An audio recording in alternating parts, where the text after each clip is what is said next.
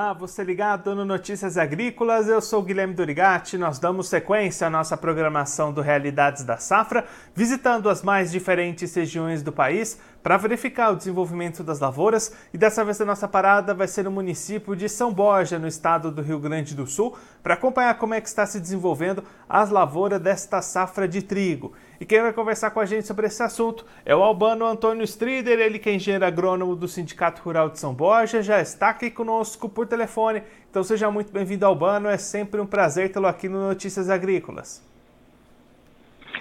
Boa tarde, o prazer é meu. E estamos às ordens aí para Notícias Agrícolas. Albano, da última vez que a gente conversou aqui no Notícias Agrícolas foi lá no finalzinho do plantio, e aí você destacava né, um bom desenvolvimento das lavouras até aquele momento, mas preocupações com relação a clima quente e úmido dali para frente. Como é que foi o desenvolvimento dessas áreas até este momento? Continuou bom esse desenvolvimento ou teve algum problema aí no caminho? Olha, por enquanto nós estamos com desenvolvimento muito bom aqui do trigo, né? Em relação ao clima, a gente teve um, em alguns momentos aí uma precipitação um pouquinho exagerada, em alguns pontos bem isolados, mas nada que afetasse. E um pouco a temperatura está um pouco acima do normal nos últimos dias para o trigo, né? No começo ali, as duas semanas atrás, teve um pouquinho de clima mais ameno para o trigo, um, um clima excelente. E agora essas essa última semana aí está sendo um pouco mais quente, né? Um pouco quente demais para o desenvolvimento do trigo, mas no geral as lavouras por enquanto estão boas. O clima não tem prejudicado em forma substancial os trigos, né? E com esse cenário de desenvolvimento, Albano, qual é a expectativa de produtividade de vocês para esse ano? Olha, por enquanto, a instalação das lavouras e o desenvolvimento nesse primeiro período aí de desenvolvimento do trigo, agora a maioria dos trigos já estão na fase de perfilhamento e alguns até em elongação nos primeiros plantados, né, aqui na nossa região, especificamente a região de São Borja, a expectativa é a gente ter uma produtividade muito parecida do ano passado. Foi muito boa a produtividade do ano passado, mas isso vai depender é, muito do clima daqui para frente. Né? As previsões, por enquanto, não têm grandes alertas, a não ser alguma chuvarada na colheita aí que a gente está tá com a expectativa disso em função de que há a previsão do El Ninho. El Ninho normalmente em setembro, outubro chove bastante, mas por enquanto ainda é só uma expectativa, né? A gente tem por enquanto, um bom desenvolvimento e uma produtividade dentro daquilo que a gente imagina aí, em relação ao ano passado, muito parecida.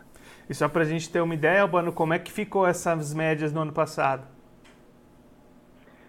Olha, a gente teve ano passado uma das uh, boas colheitas de trigo de São Borja, né? Então a gente teve aí bastante área de trigo aí colhendo em torno de 55 a 60 sacos de trigo por hectare, né? Porque o clima ano passado realmente ajudou muito. Então, esse ano a expectativa permanece a mesma, aí de a gente colher aí em torno de 55 a 60 sacos por hectare. E aí, Albano, quando a gente olha para o momento do produtor fechar as contas, custos de produção, os preços atuais do trigo, como é que está esse cenário? Os preços têm recuado um pouquinho? Como é que fica essas contas de rentabilidade para essa temporada 2023? Muito apertadas. No ano passado, mesmo com um adubo um pouco mais caro e os defensivos um pouco mais caros, a gente teve um, padrão de comercialização aí em torno de 90, 100 reais até 120 reais a gente teve né, na região e esse ano esse preço é pela metade. É óbvio que em torno de, de 67 reais. É óbvio que os preços dos insumos também reduziram, mas esse ano a nossa margem vai ser mais apertada do que no ano passado, infelizmente. E aí, Albana, você comentou nessa expectativa, essa, esse temor pela chuva na época da colheita com o El Ninho. Quando é que devem acontecer esses trabalhos aí na região de São Borja? É, especificamente na nossa região, a colheita deve iniciar aí dia 25, 28 de setembro, mais ou menos, nas primeiras lavouras plantadas e se estendendo durante o mês de outubro, né? Normalmente o mês de outubro é mais chuvoso em ano de El Ninho, então o produtor vai ter que tomar muito cuidado nisso, né? Não, esperar amadurecer o trigo, quando tiver com uma umidade de 20, 22, 23%, já colher para poder fugir um pouquinho desse excesso de chuva na época da colheita. Albano, muito obrigado pela sua participação, por ajudar a gente a entender um pouquinho melhor esse cenário das lavouras de trigo aí na região. Se você quiser deixar mais algum recado ou destacar mais algum ponto para quem está acompanhando a gente, pode ficar à vontade. Ah, só alertar para os produtores aí prestarem muita atenção na ocorrência de doenças, né? A gente já está tendo um, um, ataque intenso aí de doenças, principalmente da ferrugem em algumas variedades, então o produtor fica atento a isso. E não mais, esperamos que todos tenham uma boa colheita. Albano, mais uma vez, muito obrigado. A gente deixa aqui o convite para você voltar mais vezes, a gente seguir acompanhando o desenvolvimento dessas lavouras aí na região. Um abraço, até a próxima. Um abraço a todos.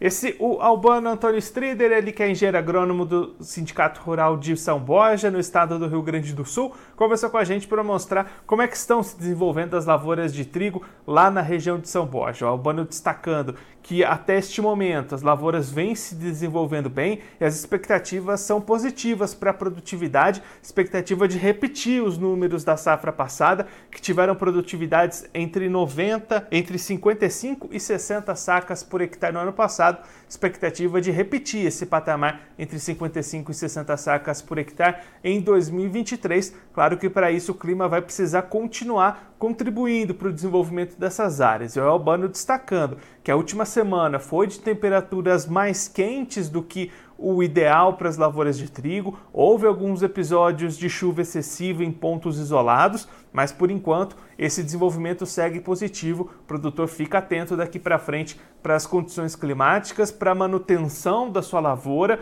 O Albano destacando a, a necessidade de manter atenção para o controle de doenças, especialmente a ferrugem que já aparece lá na região em alguns pontos. E aí uma preocupação neste momento com relação à colheita. Expectativa de colheita entre o fim de setembro e o mês de outubro, meses que costumam ser chuvosos em anos de El Ninho, como está previsto para esse 2023. E aí essa chuva na colheita pode prejudicar um pouquinho a qualidade, a produtividade. O produtor já está se preocupando, já está olhando no radar, nos mapas climáticos, já pensando lá na frente na hora da colheita. Outra preocupação que o produtor de trigo lá de São Borja tem neste momento é com relação aos preços.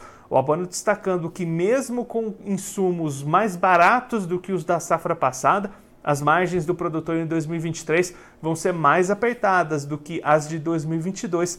Isso porque o preço pago pelo trigo está praticamente metade do que era registrado no ano passado, quando a saca de trigo foi é, negociada lá em São Borja entre 90 até 120 reais. Neste momento, 67 reais a saca do trigo lá na região de São Borja, Rio Grande do Sul. Resultado, margens bastante apertadas para o produtor de trigo nesta temporada 2023.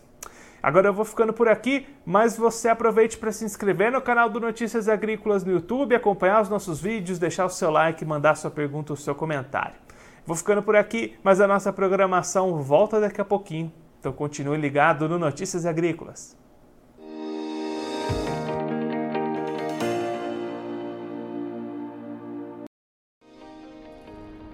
Se inscreva em nossas mídias sociais no Facebook Notícias Agrícolas, no Instagram arroba Notícias Agrícolas e no nosso Twitter arroba Notiagre. E para não perder nenhum vídeo, não se esqueça de nos acompanhar no YouTube e na Twitch Notícias Agrícolas Oficial.